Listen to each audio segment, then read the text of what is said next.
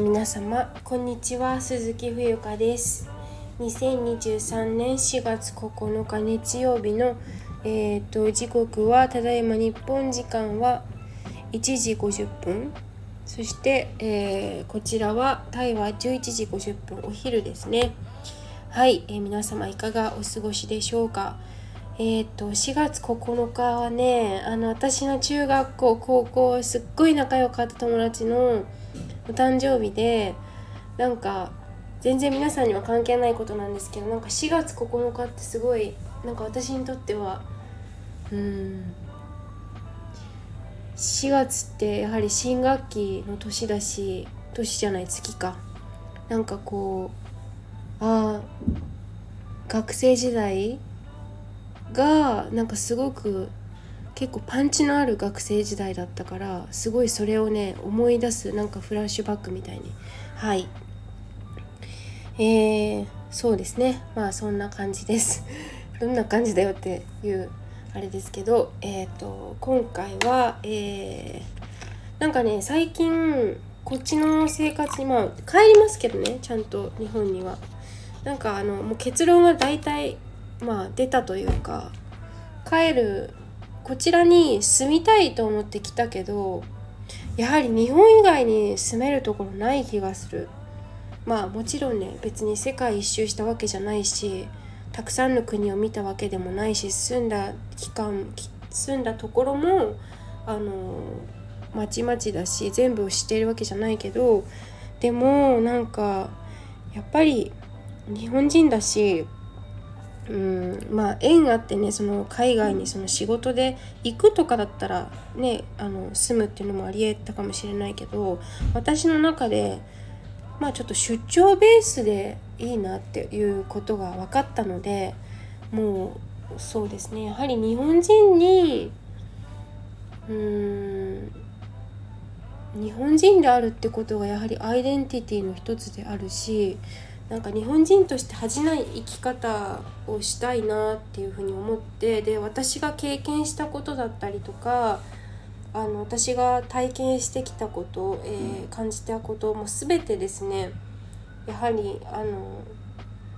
なんか帰ってちゃんとちゃんとというか、まあ、自立してねこうきちんとうん、活動ができるようにしていきたいなっていうのがあるので日本に住む。はい。そしてなんかこう物をあまり持たない暮らしにも興味があるから。であとそうねやはりお茶屋さんの娘として生まれた私の葛藤みたいな感じであの生き方とか人生で大切なことだったりとかまあ健康だったり人間関係だったりそういったことをあの赤裸々に発信していく。まあ今までと大した変わりはないけどでもこちらに来て本当にすごくいろんなことを思っているから、うん、そういったことをお話し会もそうだしうーんクレイセラピーをねあの学びたい方にも私のやってきたことだったりっていうのをシェアしていきたいな。そういうあの悩んでいる人とか、うん、自分の時間の使い方だったりとか、うん、なんかこうそういった人を救いたいというかなんかこうやっていきたいなって思うんですよね。うん、はい。えー、っとで今日の本題なんですけれどもああの引き続きお話し会の主催者さんは募集していますのでノートをぜひご覧くださいあの人間ってなんか私今日今朝思ったんですけど自分の聞きたいことしか聞かないし見たいものしか見ないなって思ってでそれが別に悪いことじゃなくてあのそれでいいんだろうなって思ったんですよ実際人生で。うん。えー、これをなぜ思ったのかなんですけど私もスタンド FM であの数少ないけれどもフォローして聞いてるあの聞かせていただくラジオチャンネルがあるんですがその配信者さんの話お話を例えば一つの放送同じ放送をまあ1回で終わっちゃう聞いて終わる時もあれば2回聞いてみたり3回聞いてみたりとかする時もあるんですよね。でえっ、ー、と今朝だったかなあのモニの柔らか哲学というモニくんの配信があるんですけどモニくんそう絵描きさんだったりすごいそのやりたいことをどうやったらやるかとか人生哲学みたいな話をね独自の経験からこう紐解いてお話すごく本当に柔らかいんですよ。で彼の話の、収録を最新なんていう放送だったかちょっとごめんなさい忘れちゃったけど聞いたら昨日と今朝聞いたんだけど昨日言ってたことと今日聞いたこと同じ放送のはずなのに同じ放送なんですよ。なのに自分に入ってくる言葉が違ったんですよね。昨日聞いた感覚と今日の感覚が全然違っててあれ？モニ君こんなこと喋ってたっけ？みたいなだからなんだろうそのそれって多分その聞いている人って、まあ、自分なんですけどその自分が聞いた時のタイミングだったり心境とか状況だったりによってキャッチするものが全然違うんだなと思ってそしてキャッチするものが違えばえー、感じる捉え方も全く変わってるっていうことなんですよ。うん、だからよくあの大事なことは夜ジャッジしないってよく言うじゃないですか。うん。まあそんなこと言いつつも私夜あのチケット取っちゃったんですけどね飛行機。そう。うん。まあ臨機応変にっていうことは前提だと思うんですけどだから何が言いたいかってなんか物事ってやはり多面的に捉えられると思うんですよね。うん、だからなんか困っちゃった時とか分かんなくなっちゃったりとかした時にはいろんな角度で、えーと、物事を見るといいのかなって思うんですよ。なんかよく言うよね。鷹の目えー、なんだっけ鷹の目？うさぎの目？うさぎの目じゃないか。あ虫の目？鳥の目だっけ？あ鷹と鳥は一緒か。ちょっと忘れましたけどなんかそんな言葉があったかと思います。それに近い感じであの困ったり私もあるんですけどこうなんか行き詰まった時ってすごい視野が狭くなるからうんどうでもいいことで悩んでしまったりとか渦に巻き込まれてその自分が渦の中にいる時ってなかなかそこから抜き出せえそこからえっ、ー、と抜け出すことが難しくなると思うんですよね。うん、だからそういう時にはじゃあ自分はどうしたらいいかっていう自分の取扱説明書みたいなものがあってもいいと思うし私も昔ノートでねあの自分の取扱説明書を書いたことがあるんですけどタイ料理は週に3回は食べたいよとか はい。あのそう。あの毎日一緒にいるのは無理だよとかね。あのどれくらい自分の時間が必要だよとかね、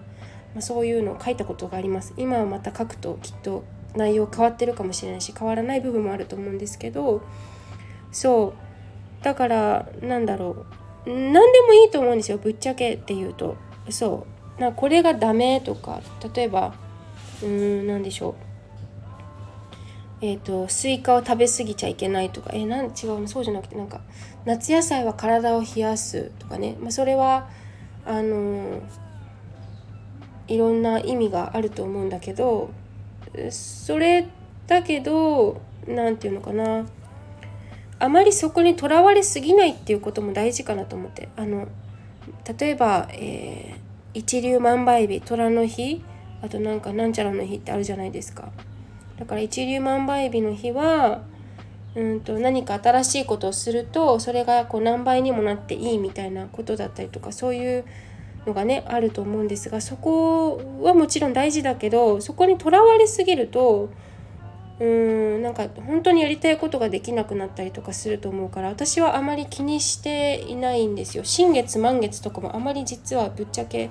気にしたことがあまりなくて。うん。なんか神様にお願いしようとか神社に行ってあの願掛けとか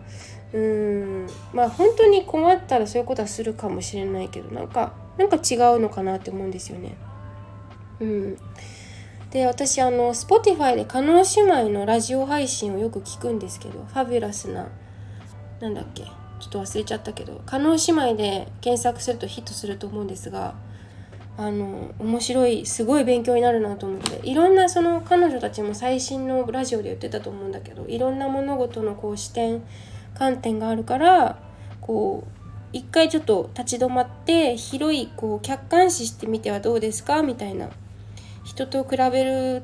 というねことじゃなくて自分がどう生きたいかっていうのにフォーカスしてみてはいかがでしょうかみたいな。あの質問者さん。そこであのその相談事とかもそのラジオでやってるんですけど視聴者さんからのお便りみたいな昔のラジオ番組みたいに番組みたいにこうファックス形式のようにね。そう。ですごく面白いなと思って。是非 Spotify でね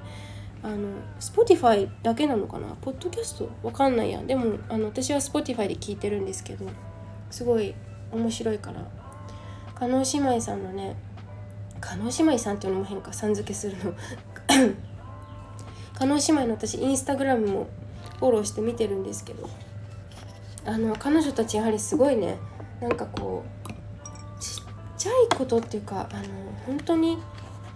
死ぬこと以外はかすり傷って多分どこかで思ってそうな感じの生き方だなって思うんですよね。うん、はいだからあの今日は、え、っとテーマとして、えー、聞きたいことしか聞かないし見たいものしか見ないけどそれでいいんだよっていうお話をさせていただきました。はいということで、えー、今日も聞いていただきありがとうございます。あの最近私朝起きてあの朝ごはんを食べながら朝ごはんという朝ごはんでもないけどフルーツをねこちらに来ては摂取しててバナナとかえーと、グレープフルーツマンゴーとかマンゴースチンじゃなくてランブータンとかね食べながらあのポポでライブ配信しているんですけどはいあのタイのお土産とかも市場で買